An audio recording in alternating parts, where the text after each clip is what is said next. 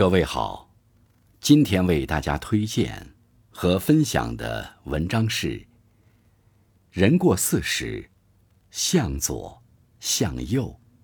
感谢宝坤先生的推荐。作品来源来自网络。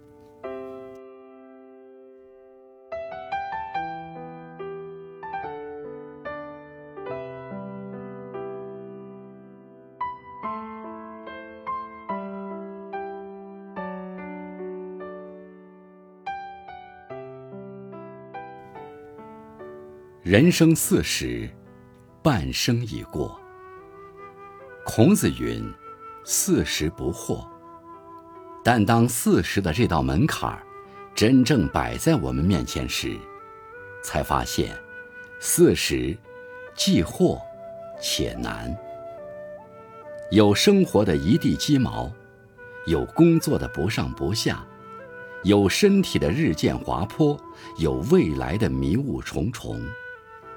但，正如梁实秋所说，中年的妙趣，在于相当的认识人生，认识自己。人到中年，不应被生活的暴击所击倒，也不应因世俗而迷失。面对人生中的种种矛盾，不是逃避，而是要学会选择。选择对了，人生。自然也就顺了。一边是位子，一边是孩子。都说中年人的背脊上扛着三座大山：赚钱、老人和子女。在这个上有老下有小的年龄，一切重担都扛在了自己肩上。生活的压力和家庭的责任。催促着我们不得不向前奔跑，为家人创造更好的生活。可跑着跑着，离自己的初衷越来越远，饭局越来越多，加班越来越长，陪伴家人的时间却被压缩的越来越短。戴安娜曾说：“真正的成功是陪伴家人。”花有重开日。人生无再来时。孩子的成长只有一次，陪伴家人的时间有限，错过了就会遗憾。曾经看过一个短片，名字叫做《共享爸爸》。威廉是一家名为“共享爸爸”公司的员工，日常的工作就是向那些需要爸爸陪伴的家庭提供租借爸爸的服务。这些家庭并不是没有爸爸，只是因为爸爸们太忙了，没时间陪伴家人。作为公司骨干，威廉工作努力，成功扮演过两百多个家庭的爸爸，并深深为这项工作而感到自豪。直到有一天，他第一次对自己产生了怀疑。那天晚上，威廉回到家，透过窗玻璃。看到房间内欢快的生日 party，还有一位由他同事扮演的爸爸，他突然意识到，自己急急忙忙扮演着别人的爸爸，却忘了自己也是孩子的爸爸。在短片的结尾，威廉说：“在这个时代，什么都能共享，但对家人的爱，只能定制。余生很贵。”陪伴家人从来不是浪费。拥有的时候，总觉得人生很长，不在乎一时一刻的陪伴；但当失去的时候，才会发现，原来家人之间的羁绊是如此脆弱。孩子已经长大，来不及和你亲近；父母已经老去，而你却浑然不知。事业。可以一直做加法，人生却是不断在做减法。但即使事业再成功，也无法追赶时间的流逝，弥补陪伴的缺失。生命来来往往，来日并不方长。人到中年，要找到事业与家庭的平衡点，为事业拼搏的同时，也要给家人以陪伴，给岁月以温柔。一边是面子，一边是里子。中年人大抵都有两副面孔，人前戴着面具，八面玲珑；人后卸掉伪装，回归孤独。姜文就说过，中年是个卖笑的年纪。他们把自己活成了一张面子，不断向外建立关系，把一面之缘称作朋友，将一杯之交当作人脉。可走着走着就发现，你口中的兄弟已经忘了你的样子，你也早已记不起朋友圈里的好朋友的名字。一项心理学研究证明，人的一生交往的朋友个数。是有极限的，彼此留有模糊印象，并无实质往来的，是六十个；双方熟悉，偶有交流的，是三十个；知根知底的真正朋友，只有十个。也就是说，我们花费大量时间建立起来的人脉，大部分都是无效人脉。终其一生，我们遇到的人很多。但能称为知己好友，却是凤毛麟角。与其让自己被社交的面子所绑架，不如狠心断舍离，留下真正能与你交心的李子。在明代的吴中四才子中，唐伯虎是最爱社交的一个，文征明是最宅的一个。不同于唐伯虎风流旷达，交友无数。文征明是个不太喜欢社交的人。有一次，宁王朱宸濠在苏州广招人才，唐伯虎劝说文征明与他同去，文征明却甘愿淡泊自守，不愿前往。但结果呢？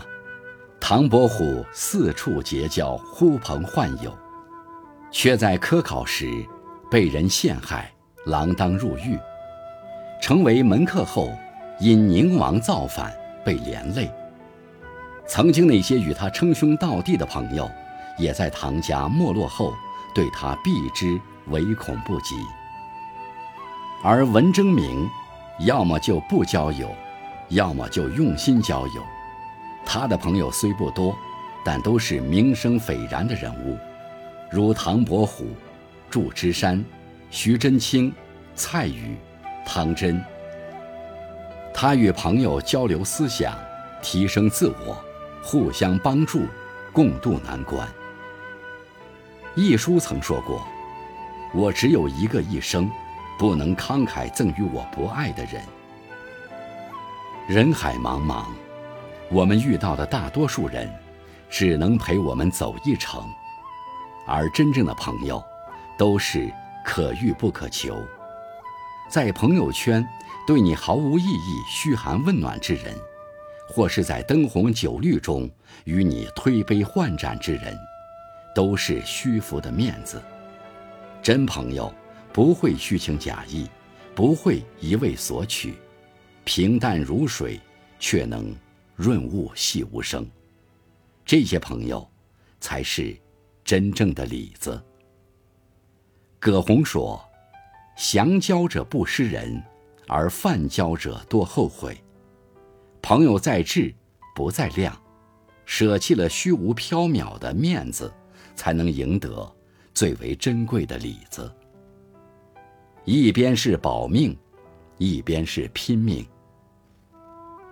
易志中说：“人之生也，以中年为界，中年以前，处乎日增者也。”中年以后，血气日衰，形容日脆。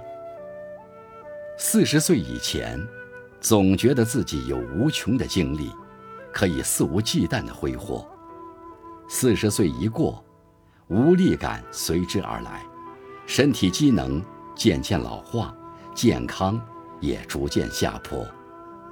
不过，对于中年人来说，这似乎是逃不开的宿命。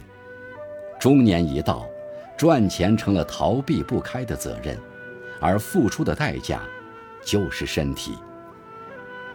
于是，保温杯里泡枸杞成了中年人的标配。他们一边喝保温杯里的枸杞水养生，一边东奔西跑的忙碌，为了赚钱透支着身体的健康，用赚来的钱养生，长此以往，形成恶性循环。斯宾诺莎说：“保持健康是做人的责任。”深以为然。浙江卫视主持人华少曾在节目里自曝身体垮掉的经历。日常高强度的主持工作，熬夜是家常便饭；工作上的应酬需求，喝酒喝到吐也常常在所难免。长期作息不规律，饮食不健康，再加上极大的精神压力。让他的身体迅速垮掉，最严重的时候，两根血管爆裂，一次吐血五百 cc。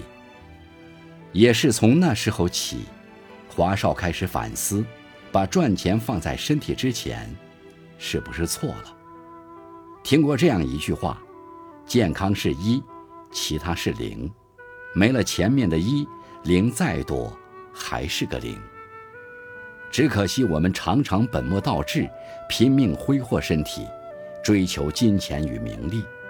殊不知，你用尽全力所建立的一切，只要一次重病，就会轰然倒塌。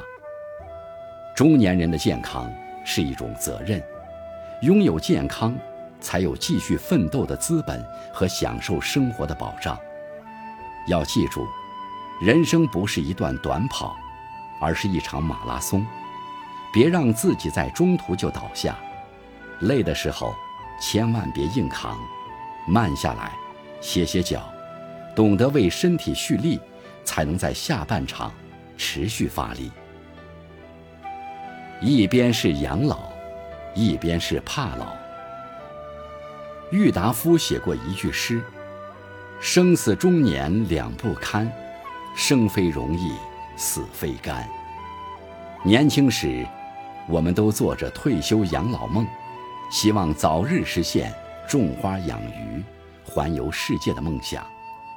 可当这一天真正逼近的时候，变老这个事实又毫无保留地展现在我们面前。于是，担心、焦虑又成了中年人的常态，担心老无所依，担心被人嫌弃。担心钱还没存够，但其实，衰老是生命链条从起始到终点的自然过渡。与其纠结最终的结果，不如认真过好当下每一刻。看《少年说》时，一位老人让我印象深刻。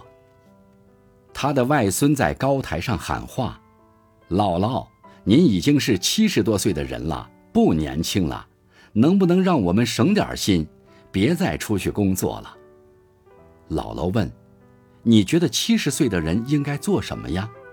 少年说：“带娃、遛弯、搓麻将、跳广场舞。”姥姥却说：“有些老年人是这样的，但那不是我的生活。我希望能够有我的人生价值。一个人的衰老，从来不是年龄上的增长。”而是心态上的消极。梁实秋说：“四十岁，只是人生的开始。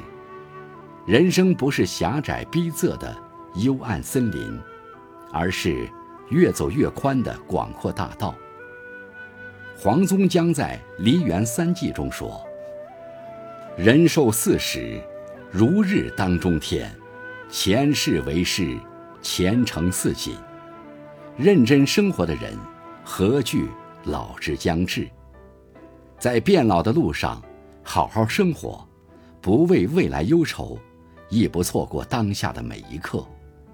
不乱于心，不困于情，不畏将来，不念过往，把前面的路铺好了，后面的路自然不会差。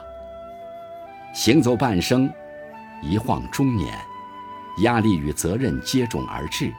浮华和喧嚣此起彼伏，而我们就处于各种矛盾的中心。其实人生的每一个阶段都会遇到各种问题，关键在于你如何选择。选择对你来说珍惜的人，就不会为错过而追悔莫及；选择对你来说重要的事，就不会因为选错而徒留遗憾；选择对你来说是正确的路，就不会为迷茫而失去方向。往后余生，愿你拿得起，也放得下，扛得住，又看得开。愿你能勇敢面对生命中的狂风骤雨。亦能在自己的小院儿，淡然地开出一朵小花。